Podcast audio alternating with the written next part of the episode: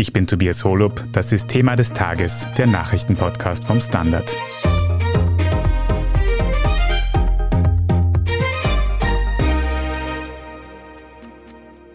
Mehr als 1,5 Millionen Menschen sind bereits vor dem Krieg in der Ukraine geflüchtet.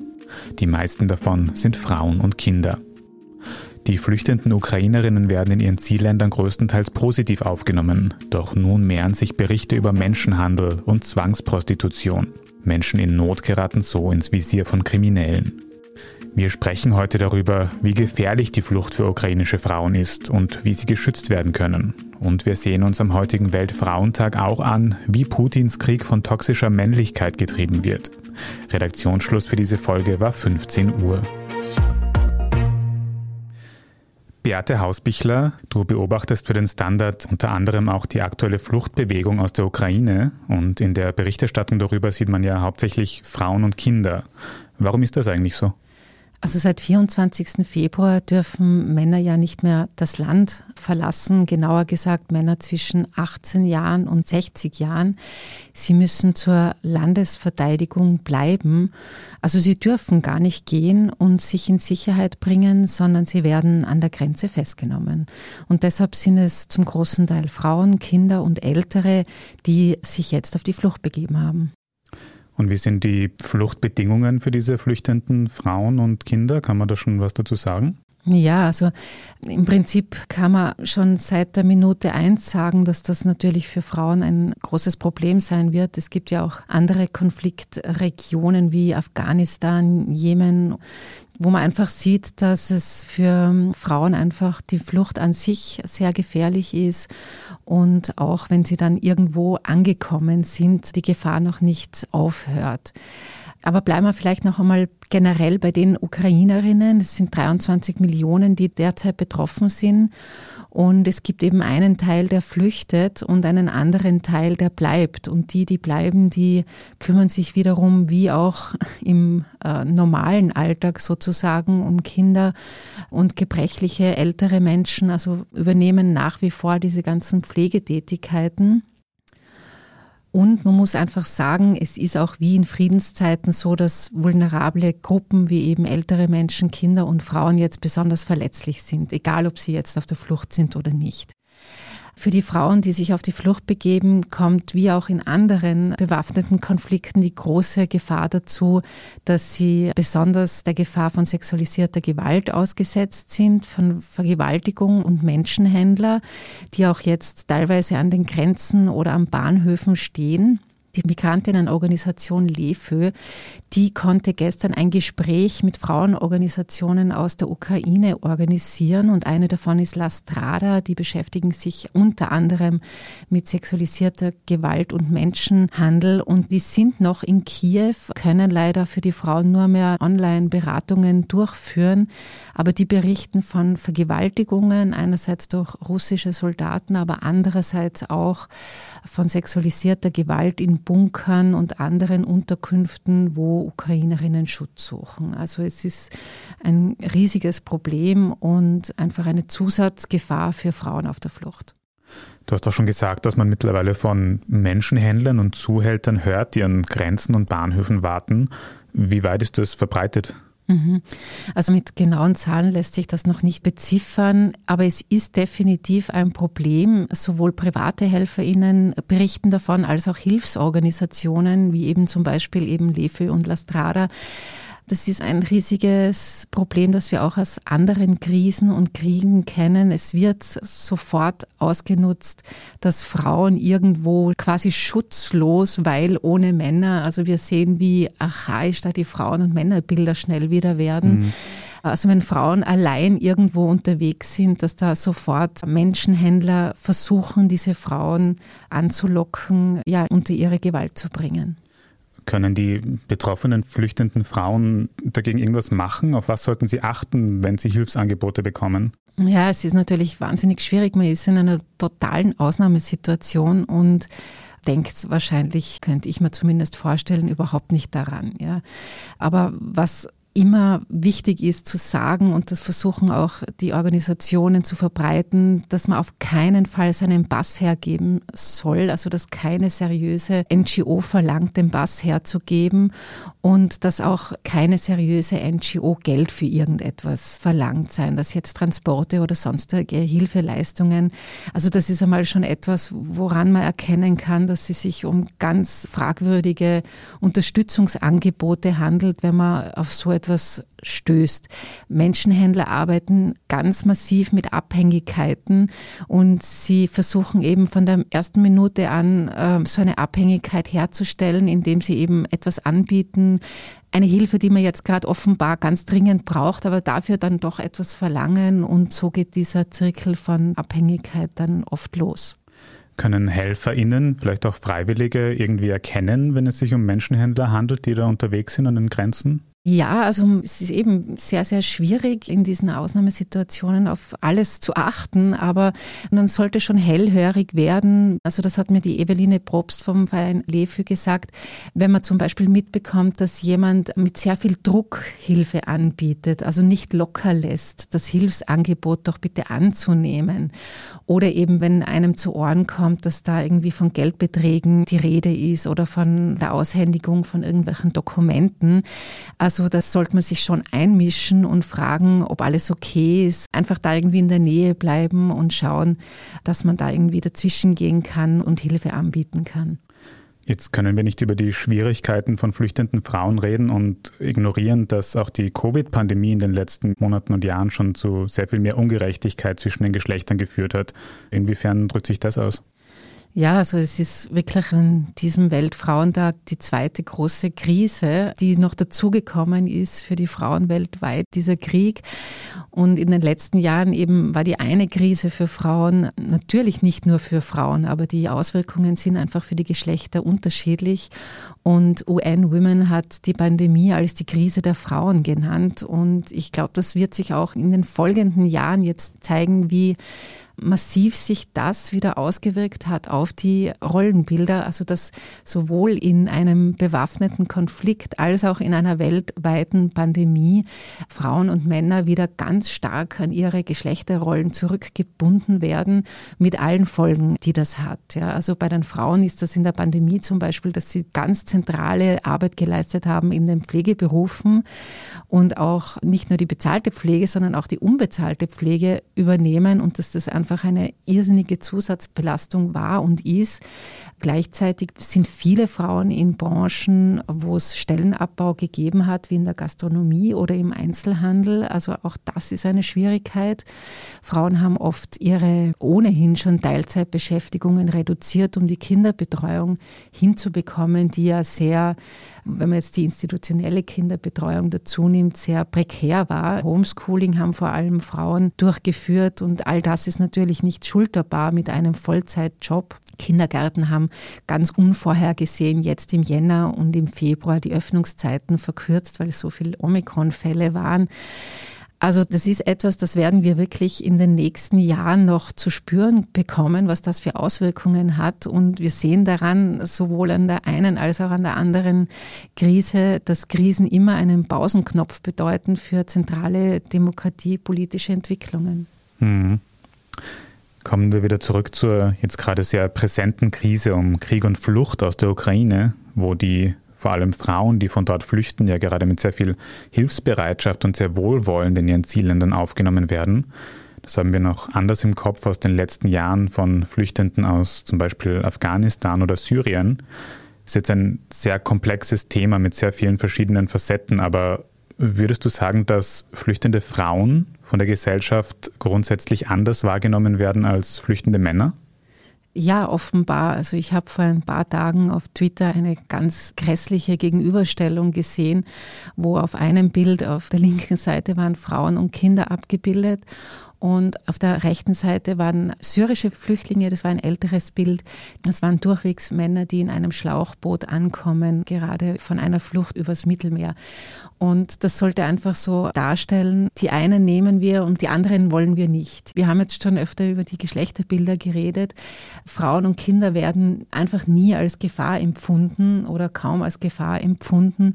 Und Männer, insbesondere Männer, die aus Kriegsgebieten flüchten, sehr wohl. Ja. Also da gibt es schon derzeit eine große Diskussion über gute und schlechte Flüchtlinge. Das wird teilweise wirklich so benannt. Das ist natürlich sehr, sehr schwierig. Und Frauen und Kinder gelten einfach als schutzbedürftig, als prinzipiell friedfertig. Und es ist natürlich selbstverständlich, man muss einfach allen helfen, die Hilfe brauchen. Und insbesondere bei Frauen jetzt darauf schauen, welchen zusätzlichen Gefahren sie ausgesetzt sind. Aber es ist natürlich hochproblematisch, jeden Mann, der flüchtet, dem mit Misstrauen zu begegnen. Und das ist ja in Vergangenheit durchaus passiert inklusive Ratschlägen, sie sollten doch bitte gefälligst ihr Land verteidigen. Und da sind wir eben bei diesen Männlichkeitsbildern, dass Männer doch kämpfen sollten, auch die Aggressoren sein sollten in einer Kriegssituation und Frauen halt alles andere, Soziale und was sonst noch bleibt, tun sollen. Ich glaube, das ist in diesen Zeiten wieder besonders sichtbar und spürbar. Aber eben, wie man sieht, die sexualisierte Gewalt ist eben genau ein Ergebnis von diesen Geschlechterrollen, ja. Und wie sich eben diese Geschlechterrollen auch auf die Männer in der Ukraine auswirken könnten und auf die beteiligten Politiker, darüber sprechen wir nach einer kurzen Pause. Bleiben Sie dran. Ein Job mit mehr Verantwortung wäre super. Ich will eine bessere Work-Life-Balance.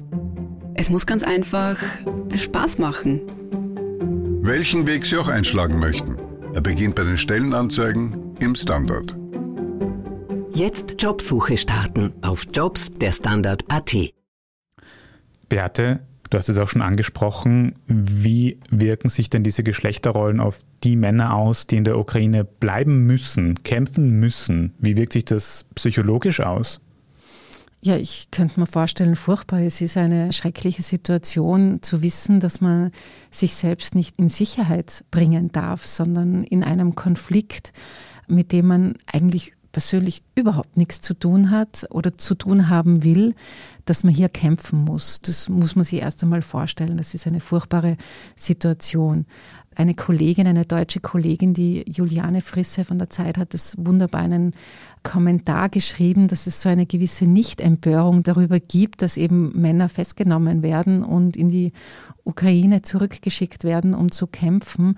Sie hat geschrieben, das spiegelt ein männliches Ideal wider, das zwar längst veraltet ist, aber immer noch weit verbreitet ist. Männer müssen ausharren, Männer dürfen vor einem Krieg nicht davonlaufen, sie müssen zur Waffe greifen und zur Not auch draufgehen, schreibt sie.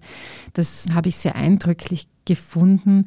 Und auf der anderen Seite haben wir zum Beispiel die US-amerikanische Schauspielerin Anne Lane McCord, die ernsthaft in einem Lied gesungen hat, sich vorgestellt hat, wie es wäre, wenn sie selbst die Mutter von Putin gewesen wäre, dann wäre doch womöglich alles anders ausgegangen, weil sie hätte sich liebevoll um ihn gekümmert und dann wäre nie so ein Tyrann aus ihm geworden. Ja. Also wir sehen, wie diese Männervorstellungen da ganz massiv wirken und auch noch in die Zukunft getragen werden mit so seltsamen Vorstellungen wie von dieser Schauspielerin. Ja. Und du sprichst es schon an, dass man das auch in der Politik merkt, eben bei Putin zum Beispiel. Wie glaubst du, haben sich diese Stereotype jetzt unmittelbar in der Krise auf die Politik ausgewirkt? Ja, also ich glaube, wenn es wirklich ans Eingemachte geht, das habe ich eh schon erwähnt, dann gibt es also nicht in einem positiven Sinn so eine Art Rückbesinnung auf ganz althergebrachte Vorstellungen. Und das betrifft eben verschiedenste Bereiche des Lebens und natürlich auch die Geschlechterrollen. Und man sieht ja auch ganz stark, jeder Militärstratege ist ein Mann. Ganz viele Kommentare zur Kriegssituation kommen von Männern. Also wir sehen einfach mit dem Thema Krieg, mit diesem Thema befassen sich Männer und Frauen. Wir sehen das in anderen Zusammenhängen. Wenn es um soziale Sachen geht, dann kümmern sich die Frauen darum. Ja, also diese Segregation, wer sich womit beschäftigt, wer sich wo einbringt, die erleben wir gerade wieder sehr intensiv. Und das ist immer natürlich eine gewisse Beschränkung des Themenfelds und der Perspektive. Wenn wir jetzt schon feststellen, dass gerade in Krisenzeiten so sehr traditionelle Geschlechterrollen zurückkommen, blöde Frage, aber würdest du sagen, es wird diesen Krieg auch geben, wenn Putin eine Frau wäre? Ja, das glaube ich prinzipiell schon. So etwas hängt ja mit Ideologien zusammen, so etwas hängt mit Macht zusammen, die ja sehr korrumpiert, wie wir wissen. Und davor schützt das Geschlecht an sich auf keinen Fall. Allerdings wird Frauen tendenziell von Kindesbeinen an eher zur Kooperation, Fürsorge und Bescheidenheit geraten und all diese Dinge werden eher Frauen anerzogen und Mädchen anerzogen und Buben zur Durchsetzungskraft und zur Härte. Das mag jetzt vielleicht nach 50er Jahre klingen, aber wenn wir in die Spielzeugwelt der Kinder sehen, dann sehen wir Miniaturbügelbretter und Kinderwegen für Mädchen und durchaus Kampfhubschrauber und anderes martialisches Spielzeug für die Buben. Also das ist jetzt nicht so weit hergeholt, das ist nur ein kleiner Bereich, wo wir sehr wohl die Geschlechter auf bestimmte Rollen buchen sozusagen. Insofern ist es unwahrscheinlicher, dass solche Kriege von Frauen angezettelt werden, weil eben Männer viel öfter in diese Positionen gelangen, wo sie eine derartige Macht ausüben können und sie auch öfter missbrauchen können. Aber prinzipiell ist es nicht abhängig vom Geschlecht. Jeden Fall können wir festhalten, dass solche Krisensituationen eben die sehr tradierten Geschlechterbilder zurückbringen und das im Endeffekt für alle Beteiligten nachteilig sein kann. Die Männer, die kämpfen müssen und natürlich die Frauen, die jetzt auf der Flucht unter anderem von sexualisierter Gewalt betroffen sind. Vielen Dank für diese Einschätzungen, Beate Hausbichler. Sehr gern. Vielen Dank schon mal fürs Zuhören und falls Sie Fragen oder Anregungen haben, wie wir uns in der Berichterstattung dem Ukraine-Konflikt oder auch dem Thema Gleichberechtigung annähern könnten, dann schicken Sie diese gerne an podcast.derstandard.at. Wir sind gleich wieder zurück mit unserem Meldungsüberblick. Bleiben Sie dran. Eine kleine Wohnung im Zentrum. Das wär's. Ich will ein richtiges Zuhause für meine Familie. Mein Traum, ein Haus am See. Was auch immer Sie suchen, Sie finden es am besten im Standard. Jetzt Immosuche starten auf Immobilien der Standard.at. Und hier ist, was Sie heute sonst noch wissen müssen. Erstens. Heute am 8. März ist Internationaler Frauentag. Die Bewegung um den Weltfrauentag hat im frühen 20. Jahrhundert angefangen. Schon damals haben Arbeiterinnen weltweit für Gleichberechtigung demonstriert. Den 8. März als Datum für den International Women's Day haben schließlich die Vereinten Nationen festgelegt. Zuletzt wird der 8. März etwa auch als feministischer Kampftag bezeichnet, um ihn intersektioneller zu machen und etwa auch transsexuelle Frauen explizit mit einzuschließen. Dabei wird außerdem durch Demonstrationen auf die vielen feministischen Probleme unserer Zeit aufmerksam gemacht. Von der steigenden Zahl an Femiziden über den Gender Pay Gap bis hin zur Mehrbelastung durch Care-Arbeit, die Frauen während der Corona-Pandemie erleben. Zweitens, der österreichische Wirtschaftskammerpräsident Harald Mahrer hat zuletzt vorgeschlagen, die von der Regierung geplante CO2-Bepreisung zu verschieben. Ab 1. Juli 2022 soll in Österreich eine zusätzliche Steuer auf den klimaschädlichen CO2-Ausstoß erhoben werden. Mahrer hält das angesichts der steigenden Energiepreise durch den Krieg in der Ukraine für problematisch. Der grüne Vizekanzler Werner Kogler hat diesen Vorschlag im ORF scharf kritisiert. Es waren doch die Herrschaften der Bundeswirtschaftskammer allen voran, die uns in diese Gasabhängigkeit von Jahr zu Jahr weiter getrieben haben. Und insofern bin ich sehr vorsichtig, was die Entgegennahme von Ratschlägen von dort betrifft. Kogler verweist außerdem auf den Klimabonus, der als Ausgleich für die neue Steuer an Haushalte in Österreich ausgezahlt werden soll. Und drittens, Russland hat gestern, Montagabend, erstmals damit gedroht, die Gaslieferungen über die aktive Gaspipeline Nord Stream 1 einzustellen. Der russische Energieminister bezeichnet das in einem TV-Interview als eine mögliche Reaktion darauf, dass die geplante Pipeline Nord Stream 2 in Deutschland keine Zulassung bekommen hat und vorerst nicht in Betrieb gehen kann. Aus den USA gibt es nun Berichte, dass die Biden-Administration russisches Öl, Gas und Kohle boykottieren will. Die EU hat darauf noch nicht reagiert. Wenn Sie mehr darüber wissen wollen, wie wichtig russisches Gas für Europa ist und wie sich ein Lieferstopp auswirken könnte, dann können Sie die gestrige Folge von Thema des Tages zu genau diesem Thema nachhören. Aktuelle Infos zu Gaslieferungen aus Russland und alles weitere zum aktuellen Weltgeschehen finden Sie natürlich auf der Standard.at. Vergessen Sie nicht, Thema des Tages auf Ihrer Lieblings-Podcast-Plattform zu abonnieren und wenn Sie uns unterstützen möchten, dann können Sie das am besten mit einem Standard-Abo tun oder wenn Sie über Apple Podcasts hören, dann über ein Premium-Abo auf dieser Plattform. Das hilft uns wirklich sehr, also vielen Dank an alle UnterstützerInnen. Ich bin Tobias Holub, Baba und bis zum nächsten Mal.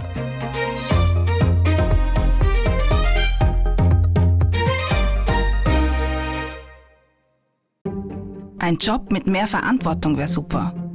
Ich will eine bessere Work-Life-Balance. Es muss ganz einfach Spaß machen. Welchen Weg Sie auch einschlagen möchten. Er beginnt bei den Stellenanzeigen im Standard. Jetzt Jobsuche starten auf Jobs der Standard.at.